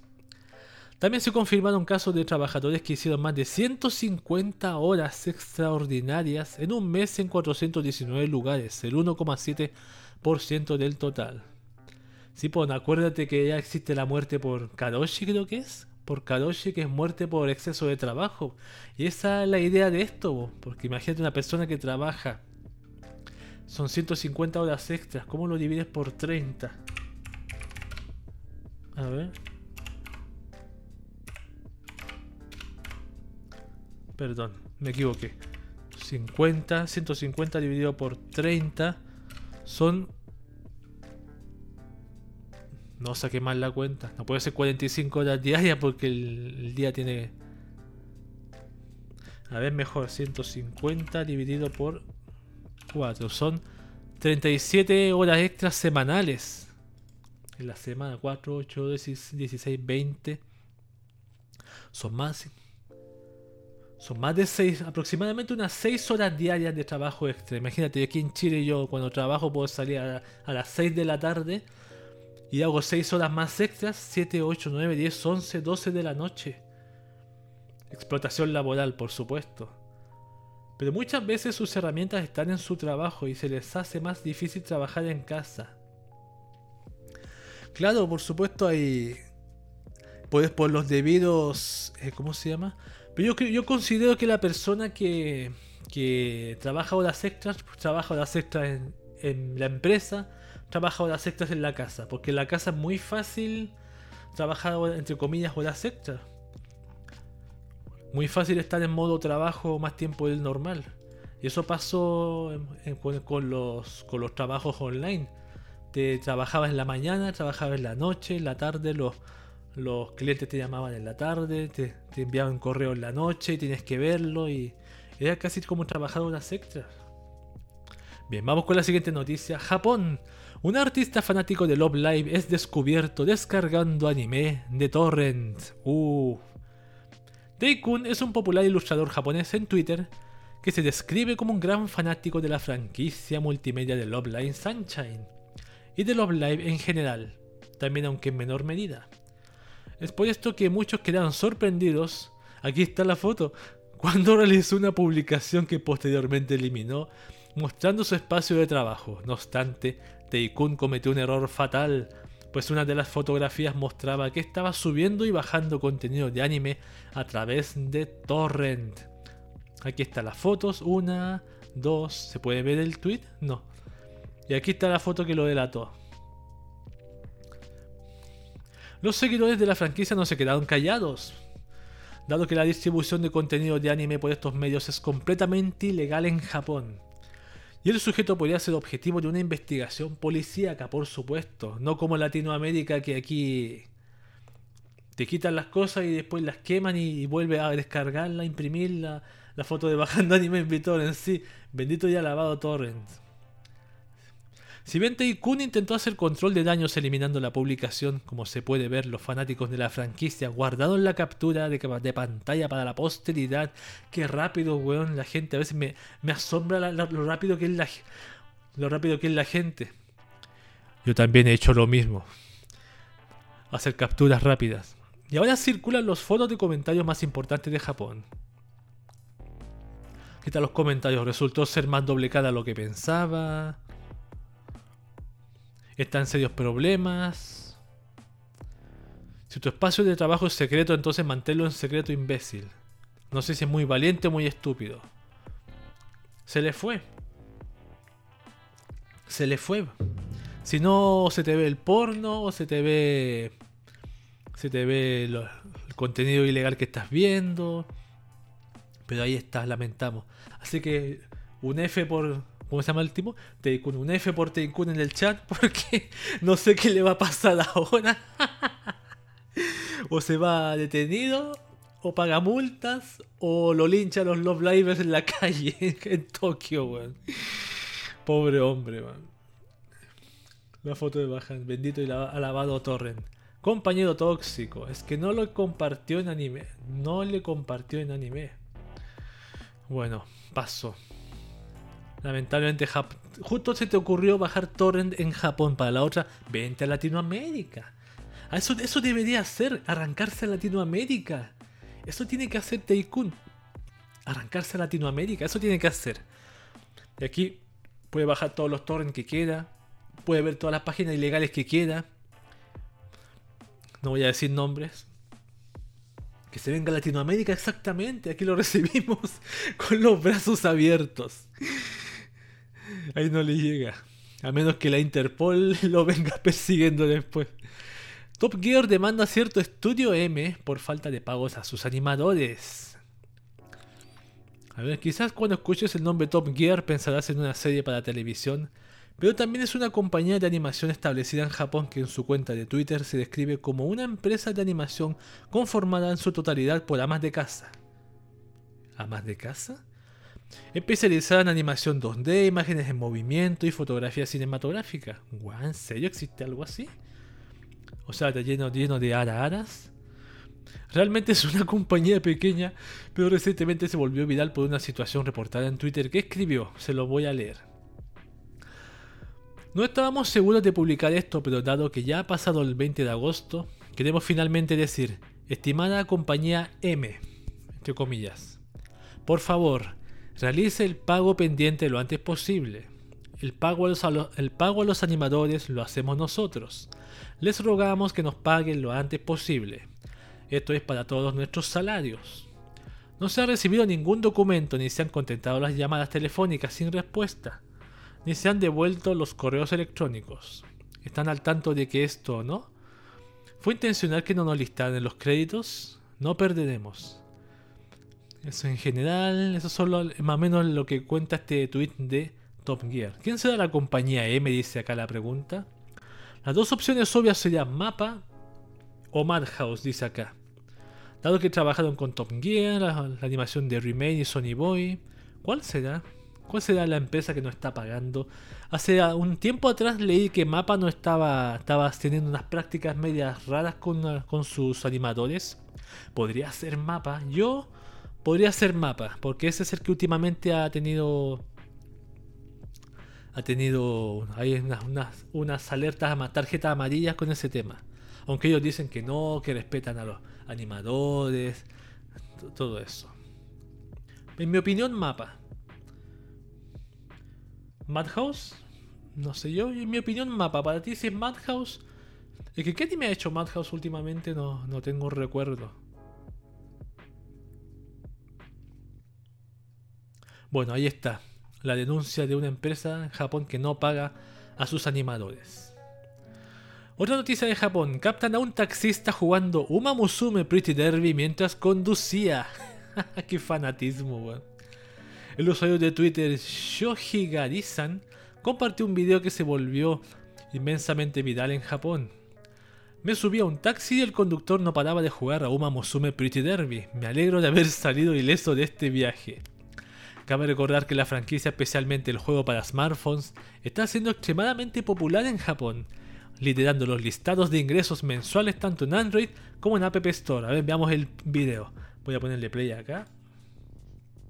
Ahí está. Ese es el taxista ahí está el teléfono. Va así. Va así. Ahí están las monas. Claro, son, son chicas caballos. Exactamente. Y manejando y mirando. Wow, qué peligroso, weón. Bastante peligroso. Pero las cosas no se quedaron así, tal como la franquicia también ha tenido un fantástico éxito en los lanzamientos. Este video se volvió tan viral, en los, tan viral en los foros japoneses que terminó siendo cubierto por un programa de variedades matutino en donde fue distribuido con titulares como Mientras conducía, un entusiasta de los videojuegos ilegalmente estaba jugando. Se solicita una precaución más estricta por parte de las compañías de transporte. Por supuesto. Que está bien esto porque claro, imagínate por una distracción como esta. Ocurren accidentes, por supuesto. Y yo que hace tiempo, bueno, no he visto últimamente, pero yo siempre veía la persona manejando haciendo esto. Haciendo esto.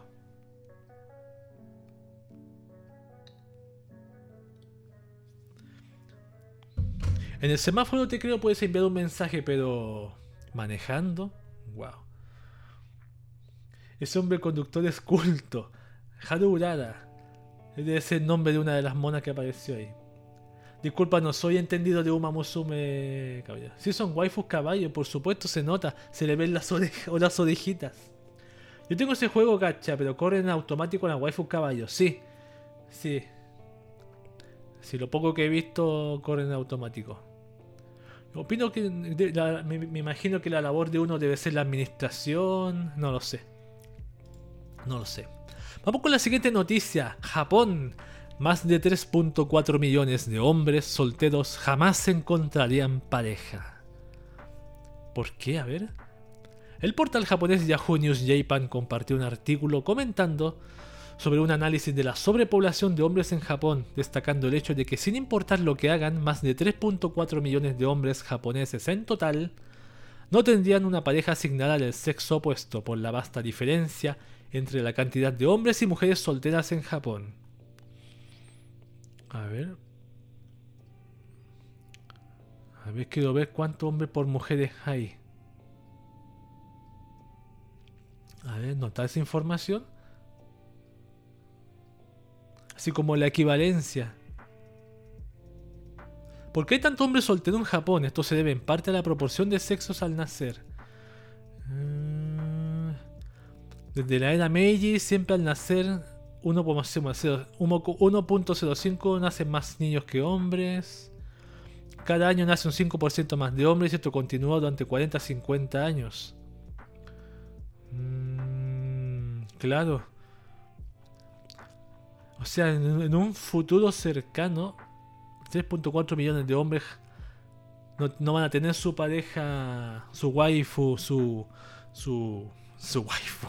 No, pues claro, su waifu no tendrán su waifu. Puta, qué pena, weón. Qué pena. Vénganse a Latinoamérica. Igual que el, el, torrentero. Entrenador. Eso es lo que hace una persona en, en Umamusume, entrenador. Entonces son más hombres. Por lo que estoy leyendo acá, hay mucho más hombres que mujeres allá. Y, si según ese cálculo, 3.4 millones no van a tener pareja. Van a tener que robarle a otra pareja. Pareja a otro. O conformarse con una. con una mona china en el teléfono. O varias monas chinas en el teléfono. Como lo hacemos nosotros.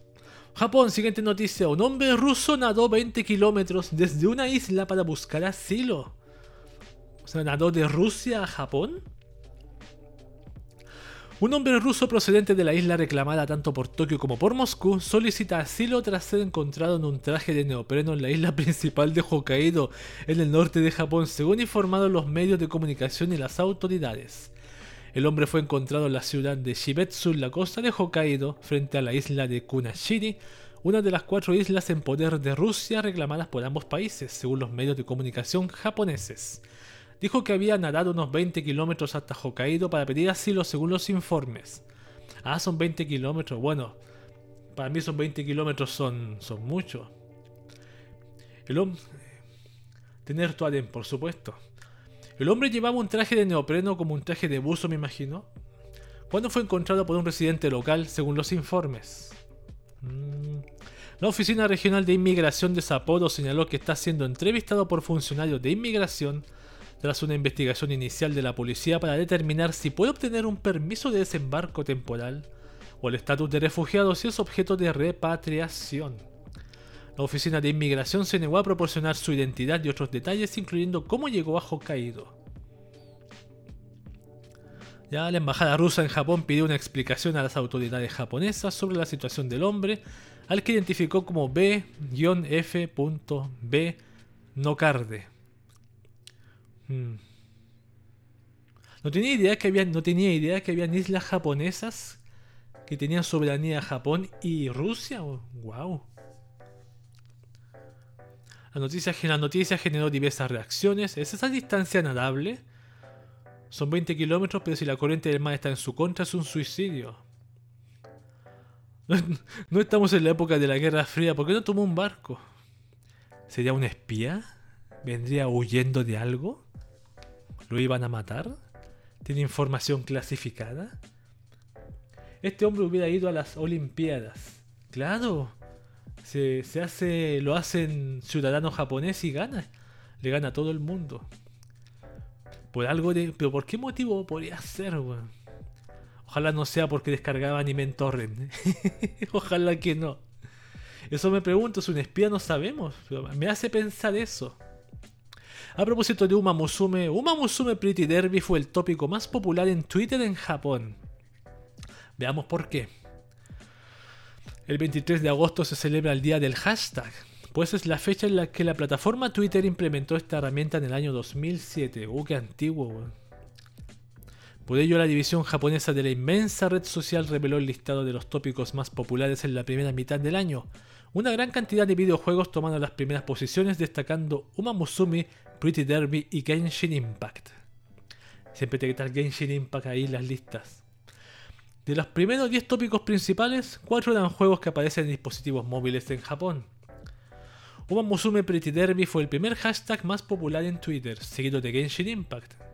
En tercer lugar, Monster Strike en el noveno y Fate Grand Order asegurando el décimo puesto.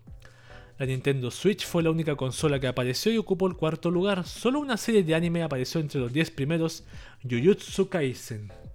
Ahí está, el listado completo incluye Uma Musume Pretty Derby número 1, Lawson en número 2, la típica empresa de, de conveniencia, Genshin Impact en el 3, Nintendo Switch en el 4, Snowman en el 5, una banda boy band, JO1, boy band japonesa en el 6, Jujutsu Kaisen, franquicia basada en el manga en el 7, Six Tones, boy band japonesa en el 8, Monster Strike, videojuego para smartphone en el 9, y Fate Grand Order en el 10. Ah, los lo engañé, los engañé. Mira qué interesante, tanto es así la, fanaticada de Uma Musume que hasta para conduciendo un vehículo estás jugando. Señores, ya no jueguen Genshin Impact, mejor jueguen Uma Musume, es lo de moda. Yo no sé si en Twitch alguien streamea Uma Musume. Voy a echar una miradita si alguien streamea Uma Musume. Vamos con más noticias. ¿Cuánto falta para la noticia que nos ponen Hornis? Falta poco. Esta es la creo que la penúltima noticia de, de Japón como todo general. Si se puede, no, si sé que se puede, pero no sé, no es.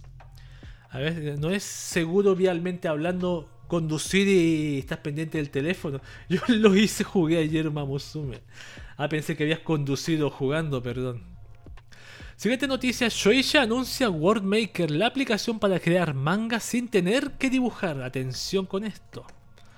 El servicio digital Shonen Jump Plus de la, editorial Shueisha anunció la aplicación Worldmaker, un servicio que permite a los usuarios crear sus propios mangas sin tener que dibujar, utilizando escenarios prefabricados, efectos, personajes, etc. Bueno, como diría el meme de Kiko, así cualquiera. El sitio oficial describe: Worldmaker te proporcionará herramientas para convertirte en un mangaka en el primer paso escribirás el guion, diálogos, líneas, frases de tu manga. La aplicación WordMaker dividirá automáticamente tu guion en cuadros, paneles de manga. Luego podrás colocar las imágenes de los personajes de la biblioteca de la aplicación WordMaker. Además habrá una opción para añadir tu imagen en tu manga también. Actualmente la aplicación cuenta con más de 600.000 imágenes de fondos, efectos y personajes que puedes elegir para expresarte en el manga.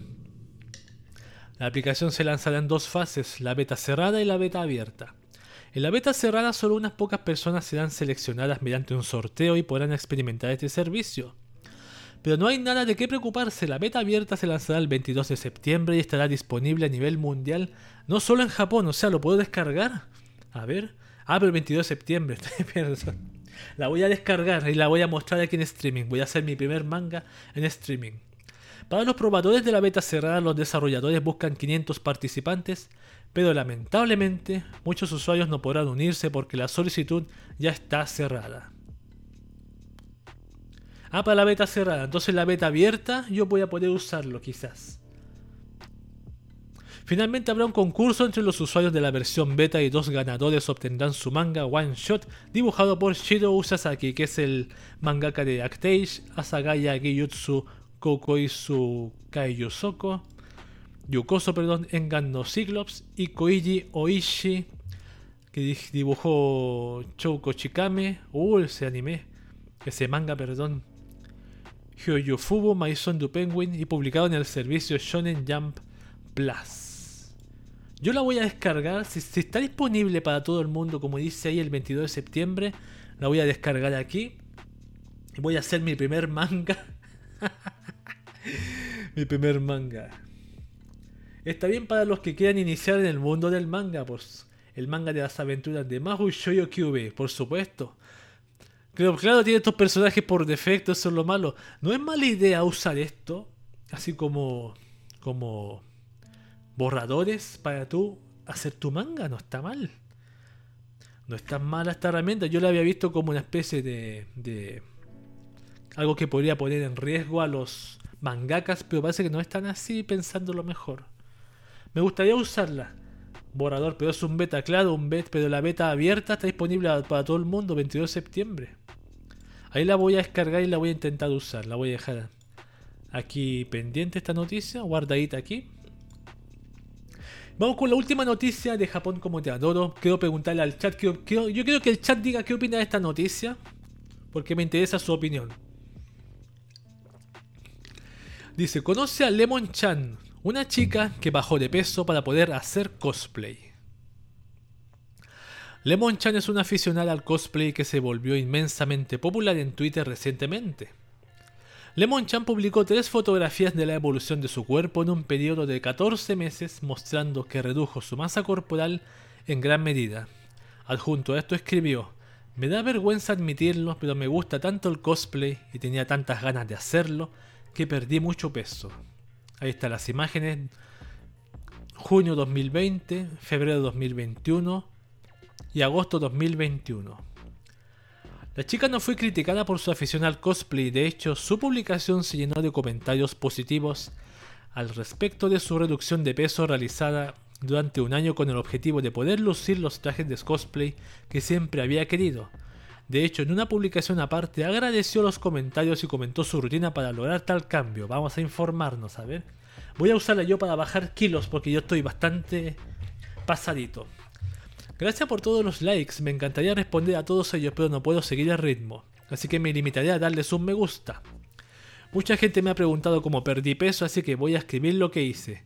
Soy nueva en esto de las dietas, así que no estoy segura de que este sea el método correcto, pero espero que ayude.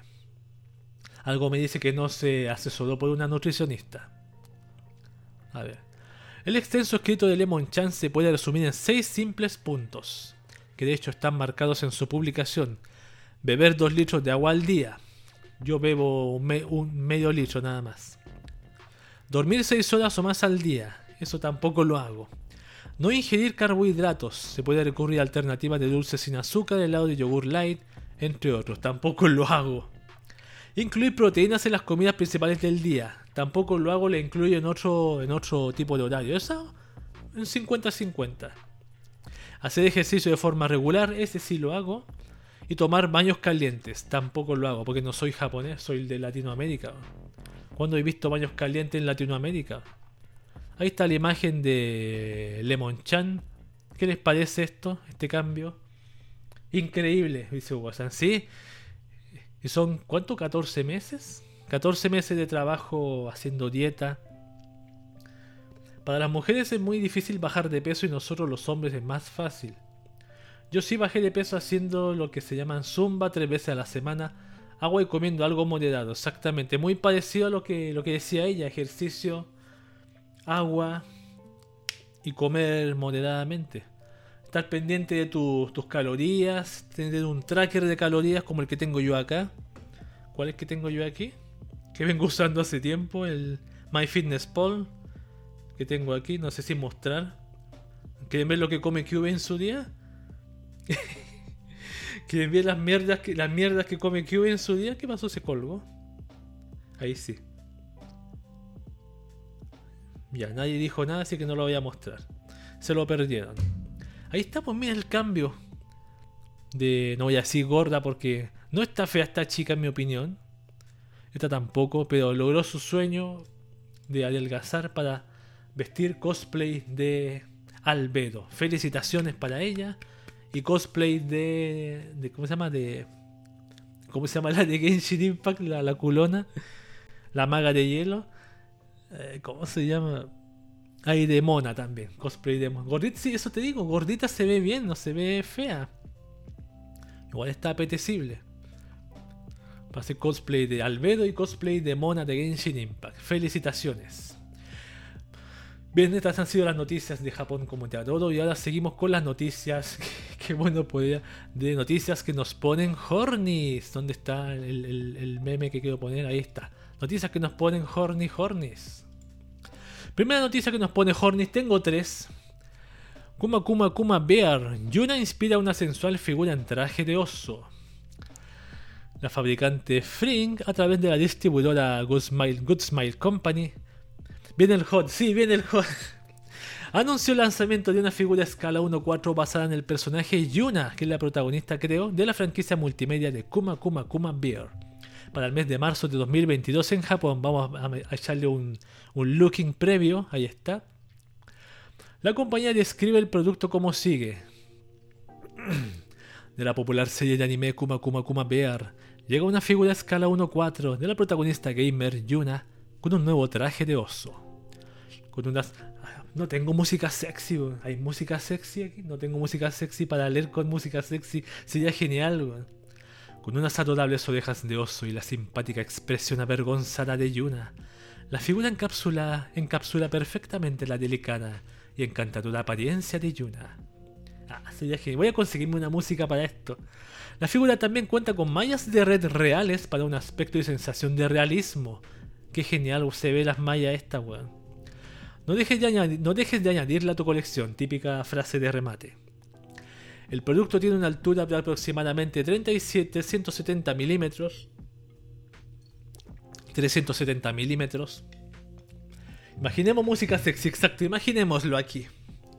Tendrá un precio de 29,700 yenes, alrededor de 285 dólares estadounidenses, y se encuentra disponible para reservación en el sitio oficial del distribuidor en el periodo comprendido del 26 de agosto al 23 de septiembre de este año. Ahí está la figura en todo su esplendor. Ahí está.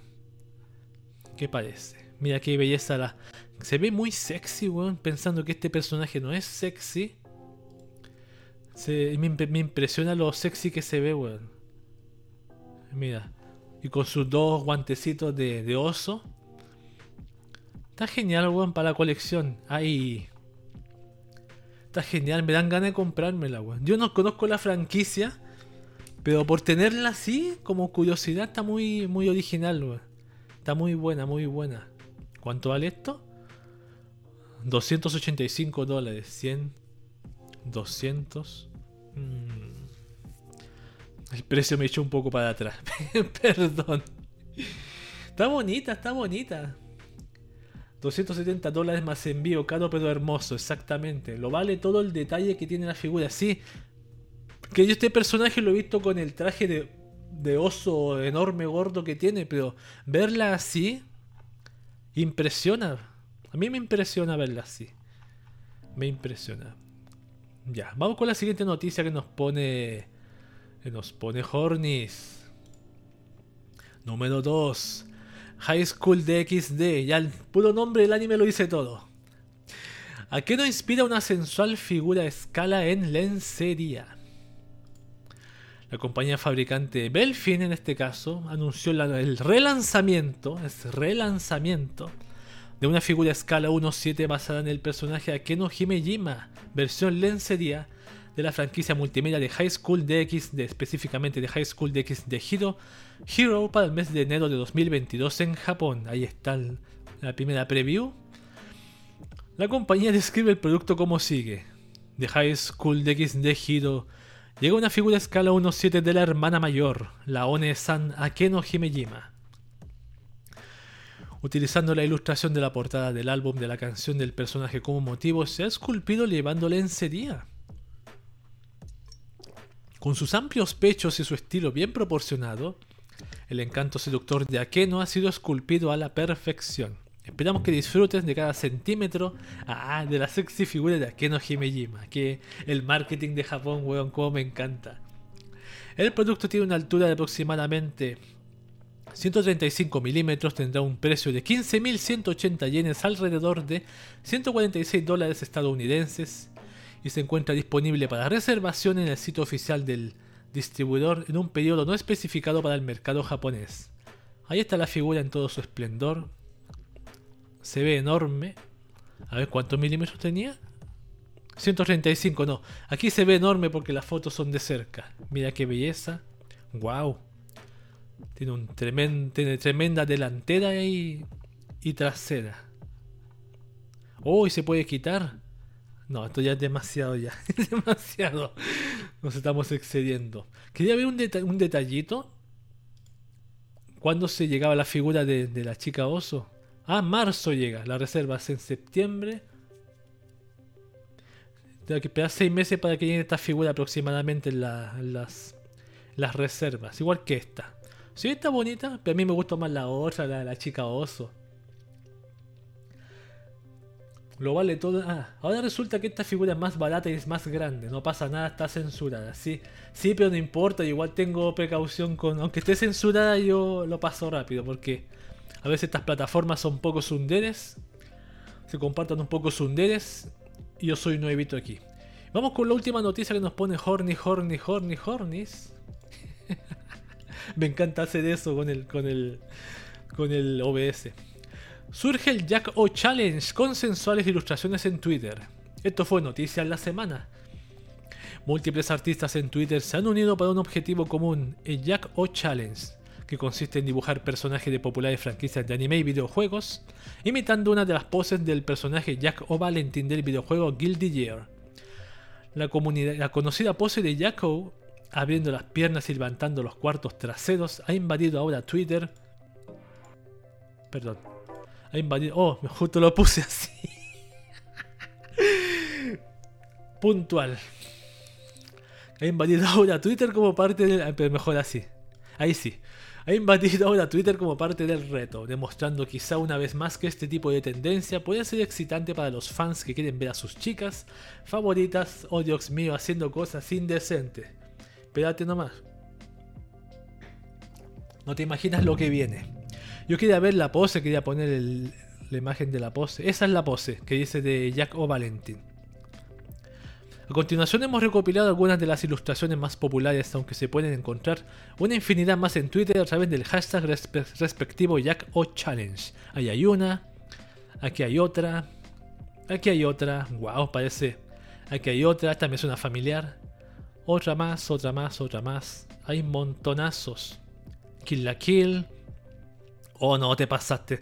Te pasaste, no. te pasaste. Sube para arriba, mierda, teclado de mierda. Ay, sí. Ay, ya, me pasé, me excedí. Bueno, esas han sido las noticias que nos ponen Horny. Bueno, me di cuenta. Para la próxima tengo que echar un vistazo a, a la imagen de por qué esa, esa se pasó. La que pasó hoy. Te pasaste. Fue la noticia que nos ponen Hornis y para, para paliar las consecuencias de las noticias que nos ponen Hornis, las pastillas anti-Hornis, ¿dónde están? Aquí están. Para tomar en forma inmediata, voy a sacar un sobre. Que ya he tomado varias, ven, ya he tomado varias, ahí están. Me he tomado tres, ven, voy a tomarme una cuarta pastilla. Estas han sido las noticias de Japón como te adoro. Noticias que nos ponen hornies. Y ahora una pausita y volvemos con las noticias de VTubers y Idol. Así que espérenme un ratito. Voy a tomar agüita, voy a descansar la garganta. A recuperarme de esta sección de noticias hornies. A ver. Hemos regresado a la última sección del podcast de QV. Muchas gracias por acompañarme a la gente del chat. Lo hemos pasado muy bien comentando. Y esta última sección es la sección de VTubers y. Voy a. ¿Dónde está la, dónde está el, la imagen? VTubers y Idols. ¡No! La, la pastilla anti tapó. Ahora sí, VTubers y Idols. Pucha, resultó mal, perdón. Resultó mal. No saqué las pastillas anti-hornis. Bueno, no importa.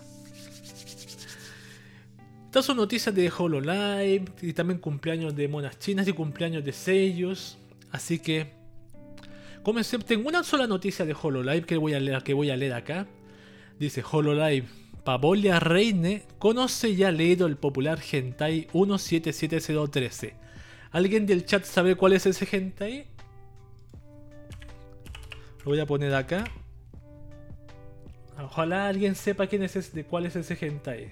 Si alguien sabe, va a entender todo eso. Lo pongo ahí por si acaso. Por si lo quieren ver antes de dormir. Pavolia Reina es una youtuber virtual afiliada a la agencia Hololive Production, específicamente miembro de la división Hololive ID, que reúne a youtubers virtuales de Indonesia, Forma parte de la segunda generación de talentos de esta división en conjunto con Kurei Gioli y Anya Melfisa. Pero, ¿por qué es relevante para un artículo? Clave nuclear, exactamente. Tú sí sabes, Hugo San. Ahí. El canal de YouTube Rick Chama compartió el subtitulado No es traducción, ya que Reina hace su directo en inglés o al menos esta sección. De un fragmento en donde comentó que conoce el manga preferido en internet como 0, referido en internet como 077013 sí me lo sé de memoria, y que lo ha leído. La revelación causó el caos en su chat en vivo por la sorpresa de sus seguidores. A ver, ¿está el, video aquí? Ahí está. ¿Dónde está? ¿Dónde está? ¿Dónde está? Ah, por aquí.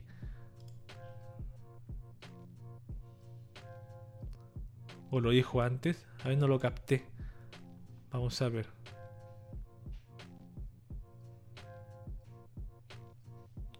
Ah, no lo ha dicho. ¿O sí? Voy a esperar un ratito.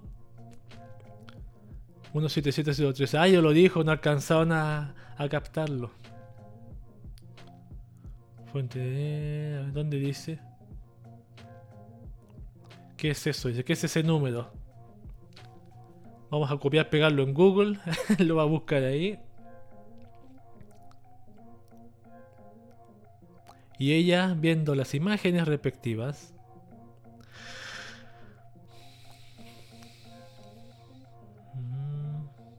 Que mm. no sé quién está transpirando.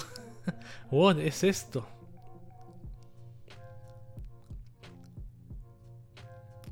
No he visto nada. Pero ¿qué rayos significa el... Mientras sigo leyendo. ¿Qué rayos significa el C27713? Probablemente muchos lo saben, incluso ya leí eso, escribió, ahí está, ya lo leí, ya lo leí. Incluso aquellos que nunca se han atrevido a leerlo, de entrada al número es el, identificador con el que esta obra se puede encontrar en el sitio Ngentai, una librería de mangas para adultos que recopila traducciones realizadas por fans. El título de manga es Henshin y fue escrito e ilustrado por el autor americano-japonés Shindo L mientras que para su distribución oficial en los Estados Unidos se utilizó el título Metamorfosis, sí. La obra no puedo mostrar esa imagen porque sé que está desnuda la chica. La obra que se publicó entre septiembre de 2013. Ah, no, puedo censurar, puedo censurar. Voy a censurar. Ahí. La obra que se distribuyó entre septiembre de 2013 y mayo de 2016 es popular entre los conocedores de la industria. Puede incluir una trama depresiva y traumatizante llevando a algunos incluso a crear finales alternativos felices. Por cierto, Henshin tiene un final alternativo oficial que Shindo L publicó a través de su página de Patreon en el año 2018, en donde se mostraban paneles adicionales que revelaban que toda la historia era solo la grabación de una película pornográfica y que los personajes eran todos actores. No obstante, sigue sin ser claro si el autor considera estos paneles adicionales como canónicos. Ahí está. Yo he leído este este tremendo hentai lo, y me gusta leerlo, lo admito, por lo por el contenido que tiene. Tiene incluso pues te a decir que algo un tema tiene que ser también es también no solamente aunque no, no me gusta mucho el contenido hentai de este de este manga porque claro, está comparado con contenido dramático y que sucede en la vida real tiene que ver con drogas y violación y, y una, chica que va cayendo en lo más profundo de, lo que puede caer una persona. Eh, me gusta el que, el que lo encuentro educativo en ese tema que te enseña que lo que puede llegar una persona si se va por el camino equivocado una y otra vez. Aparte que el mundo que muestra ahí también es bien, bien horrible. Pero eso, esa es mi, opinión. Yo un día, me, un día me gustaría hacer streaming leyendo ese manga en vivo y en directo. Obviamente no mostrando las imágenes hentai, pero me gustaría hacer un streaming leyendo ese manga. Es mi uno de mis sueños. Uno de mis sueños es streaming leyendo QB leyendo 177013. Ahí el que sabe, sabe nomás. Pero leyendo así en voz alta, leyendo en voz alta y no mostrando todas las imágenes, mostrando algunas. Lo, que, lo tengo pensado como proyecto y lo voy a hacer. Pobre VTuber cayó en la clave nuclear. Al final el ganso lo agradecerá. Puedes revelar tu lado oscuro. Sí, me gustaría hacerlo. Pero, pero no, es tan, no tan agradable. El, el, ganso no va a estar muy cómodo. No sé, en tu caso sí, no sé. En general yo opino que no va a estar muy cómodo viendo ese tipo de drama. Ya. Yo voy a hacer eso un día, lo voy a hacer, leer el, el 17703 en vivo. Ya, ahora ya pasamos con las noticias de, de VTubers, vamos con las noticias ahora de Idols. Que para mí Idols son seiyus, son mangakas, son personajes, todo ese tipo de, de público, de gente. Aoki Koga, la voz de Kaguya Shinomiya, celebra su cumpleaños. Empezamos con los cumpleaños, lo más agradable del podcast, después de esa noticia de ese manga. El 24 de agosto de 2021 en Japón, la actriz de voz Aoi Koga celebró su vigésimo octavo cumpleaños. La artista compartió un mensaje a través de su cuenta oficial de Twitter que escribió: Los globos volaron de nuevo con seguridad este año. Muchas gracias por sus mensajes de cumpleaños y por crear este maravilloso hashtag. Estoy muy contenta, soy feliz. Este año nos esforzaremos aún más. Por favor, dejen de apoyar. ¿Dejen de apoyarme? Debe ser no dejen de apoyarme porque faltó ahí el no dejen de apoyarme. Muchas gracias. Es bonita, qué bonita ella. Me gusta que es muy parecida a Kaguya-sama, weón. Tiene un muy parecido. Eso es lo que me, me, encanta de ella. Es como si la vieron y dijeron, no, esta tiene que ser el sello de Kaguya-sama, weón. Nació el 24 de agosto del 93 en Saga. A ver, ¿qué animes ha participado en Kaguya-sama Lobby's War?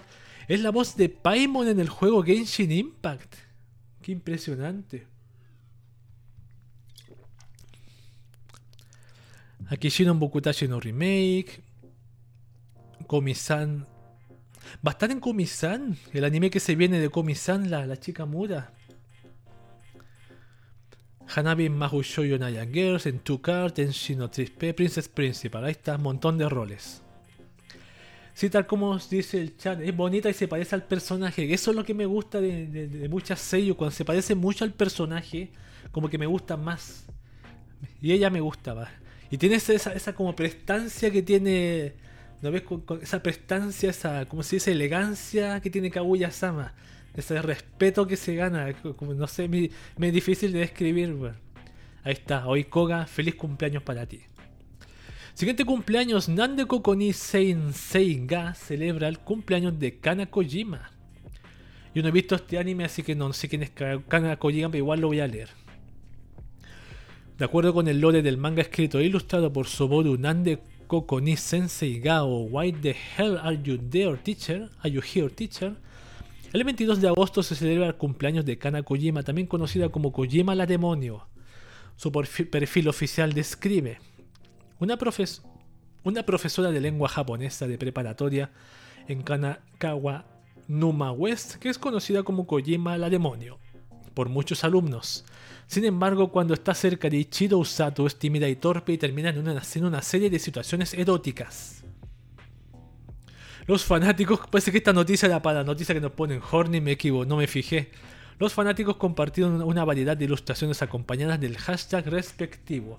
A ver, no lo he visto, pero es Echi. ¿Cuál es este? ¿El del Chota? No me acuerdo. ¿Del Chota con las araras? Oh, maldición, ya. Suficiente. Perdón Twitter, perdón Twitter, perdón Twitch, perdón, se me fue. Fue a propósito, ahora sí fue a propósito. Ahí está, el personaje está de cumpleaños. Se me confunde los lo animes, se me confunde el anime ese de la chica que. del hombre mayor con la del. Del chota con la. No, no, este es el del chota parece. Del chota en la casa con las aradas. Con las escolares. Ese chilla. Ese está así. No tengo ese emote. ¿Cómo lo puedo tener? Ah, tengo que buscarlo acá. Bueno, mucho trabajo. Vamos con las siguientes tres que quedan. Kanoyo Karishima celebra el cumpleaños de Ruka Sarashima.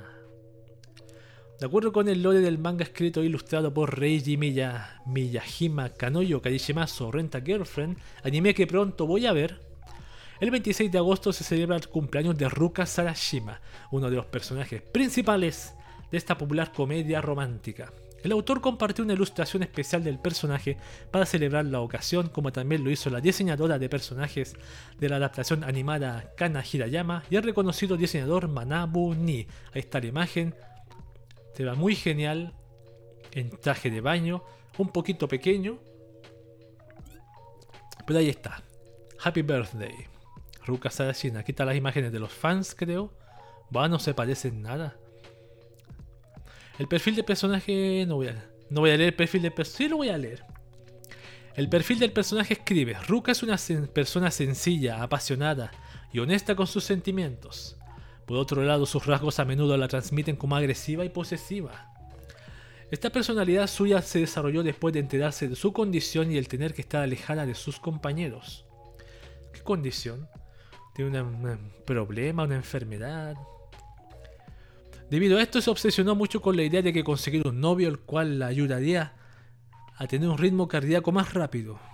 Los fanáticos de la franquicia también compartieron una variedad de ilustraciones acompañadas del hashtag respectivo porque no sé japonés, no tengo idea qué dice ese hashtag, así que ahí está, mira. Sí, sí, bonita la chica. Me gustan las chicas de Renta Girlfriend, me gusta más la protagonista, me gusta más. Ahí está, mira que en su modo modo posesivo. Ahí está. Bonitos dibujos. El anime de renta de chicas. Solo vi 5 episodios y hasta ahí no spoiler. Ya no importa, está bien, respetable. Pero si no me gusta, obviamente lo dejo, es lo normal. Si no, técnica Madoka, capítulo 3. Si, no, te, no te gusta, has visto tres capítulos. Si no te gusta, cortas la cabeza, le cortas la cabeza al, al anime o manga.